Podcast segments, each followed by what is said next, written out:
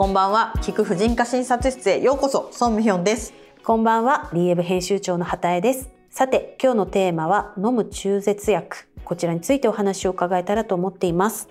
1月末に厚生労働省が経口投与の人工妊娠中絶薬を承認することを了承したということなんですけれども。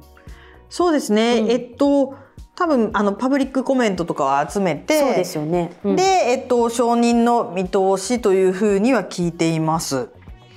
こちらが承認されることによって中絶しなくてはならない母体への負担はかなり軽くできるのかなと思ったんですけれども孫さんこの経口中絶薬の承認のメリットって何だと思われますか、はい。まあ、あの承認のメリットと言いますと、まあ、中絶する方法、はい、人工妊娠中絶今では日本ではそのこう吸引や走破っていうその、まあ、子宮の中に、えーまあ、プラスチックとか金属の器具を入れて、うん、まあ、吸い出したりまあ、昔ながらの走破っていって書き出す方法を取ってるところもまだあるとは思うんですけれども、はい、まあ、そういう機械的な操作が必要だったものを、はい、赤ちゃんと子宮の間を剥がして、はい、でそれをこう子宮を収縮させて、外に出すっていう、まあ、体の仕組みで外に出すっていう方法を選べるようになるっていうことですね。あじゃあそれが承認されたことによってどちらにしますかというふうに選択をあのできる時代がやってくるということですか？そうですね。なので海外ではまあ承認されてる国多いんですけど、はい、必ずしも全員がそれで中絶を行っているっていうようななんか夢の薬では全然ないんですね。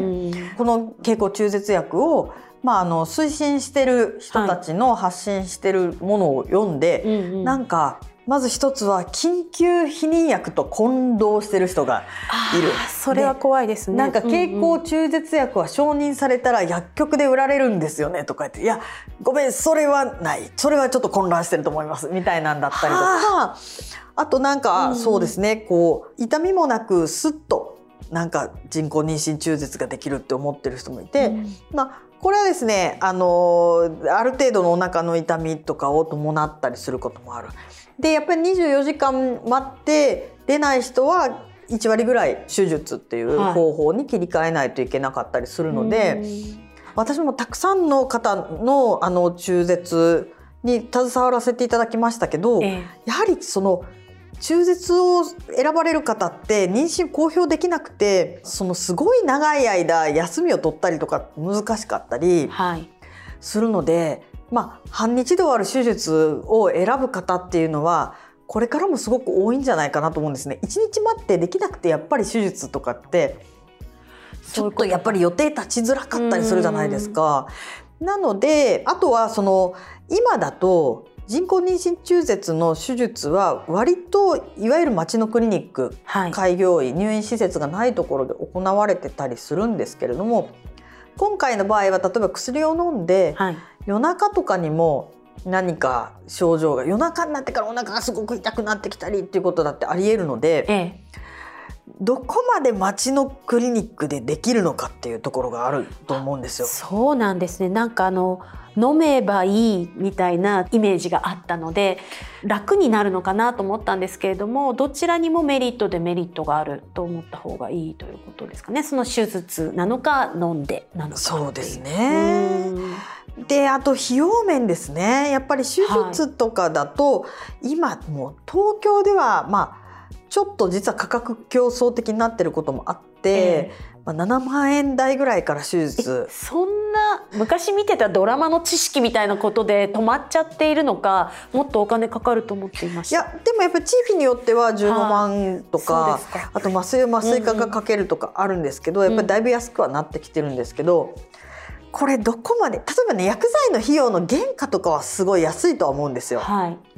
ただ日本では承認までに時間がかかるとそのあの製薬会社もそれまでの費用を回収するために緊急避妊薬みたいに何でもない薬がもう卸値で何千円もしたりとかするので必ずしも海外で言われてる何百円っていう原価、それでまあ売ってくれっていうのはちょっと難しい面もあるとは思うんですけど、はい、結局医療にかかるコストって医療体制その管理にお金がかかるから、例えば経口中絶薬を使って24時間緊急症例が発生することになったらやっぱりその分の人件費とかはやっぱり中絶費用にかかってくると思うんですね。確かにですねただこれって本当にその、まあ、副作用だったり、まあ、さっきおっしゃったような失敗率だったりとかいろいろなこう知識がないとなかなか自分で選べなさそうな案件になりますね。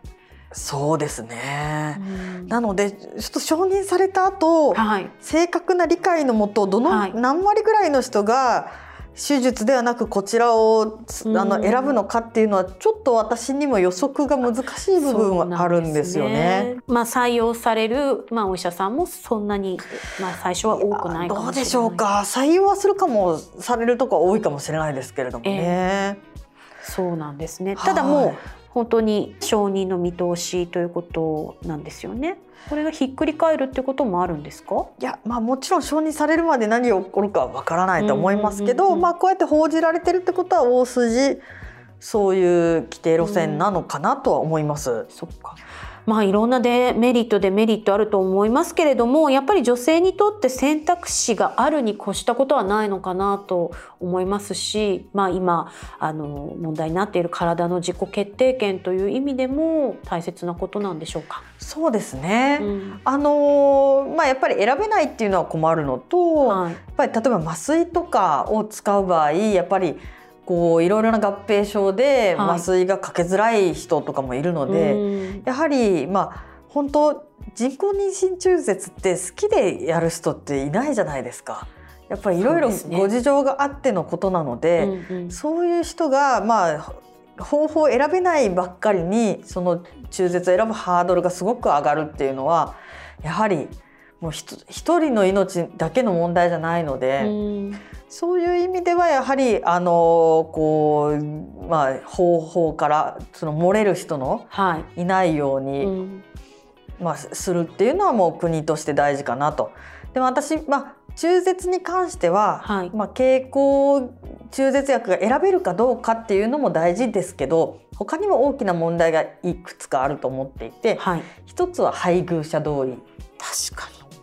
やはり今の中絶っていうのは女性が自分の体で妊娠したのに、まあ、これも異論があるのはあの承知した上で言ってるんですけど結婚してる方は配偶者の同意がいると。それがやはりもう夫婦関係が良くて意思疎通が取れていれば通常は問題にならないんですけどやはりこうモラハラ DV 夫っていうのもいますので、うんそうそれとか相手が連絡が取れないとかいう場合もあるのでまあそういったところはもうちょっと改善の余地があるかなっていうのと、さっきも話題に出ましたけど費用ですね。はいやはりそのこれってもうリプロダクティブヘルスライツはいに関わるものだから、うんうん避妊とか中絶は、まあ、保険適用である必要はないと思うんですけどじゃあ全額自己負担ねって。でクリニックによって全然値段違いますけどどこからも何のお金も出ないので全部自分で工面してくださいっていうのはこれリプロダクティブヘルスライツに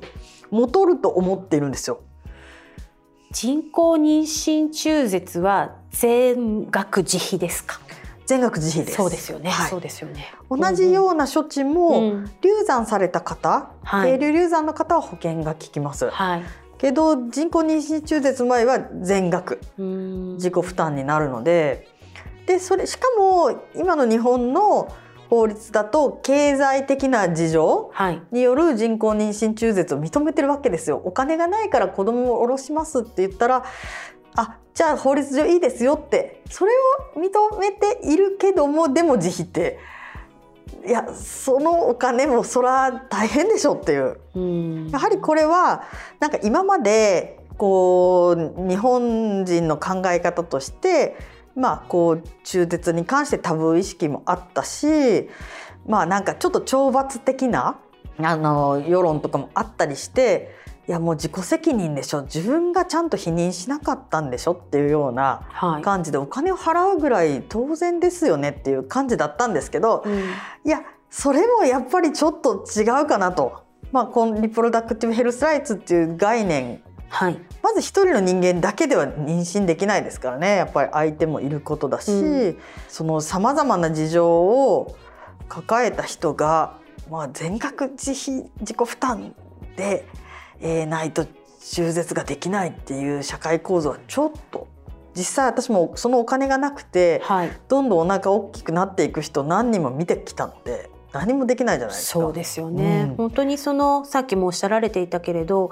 セクシャルリプロダクティブヘルスライツってもっとみんながあのに考えが浸透してほしいし、まあそういう意味では一つあの大きな一歩になるのかなと思うので。そうですね。なのでまあなんかちょっと経口中絶薬がなんか割とすっと赤ちゃんをこう中絶できるお薬っていうような誤解はこれを機にちょっと解いていただきもっと中絶の制度全体のあの抱える問題について議論が、はい、えー、進むことを望みます。確かに。これをきっかけにいろいろこう私たちも勉強したいし考えていきたいものですよね。ちょっとしばらくきっとあのこれが放送される頃には何かあの動きが出てるような気もするので、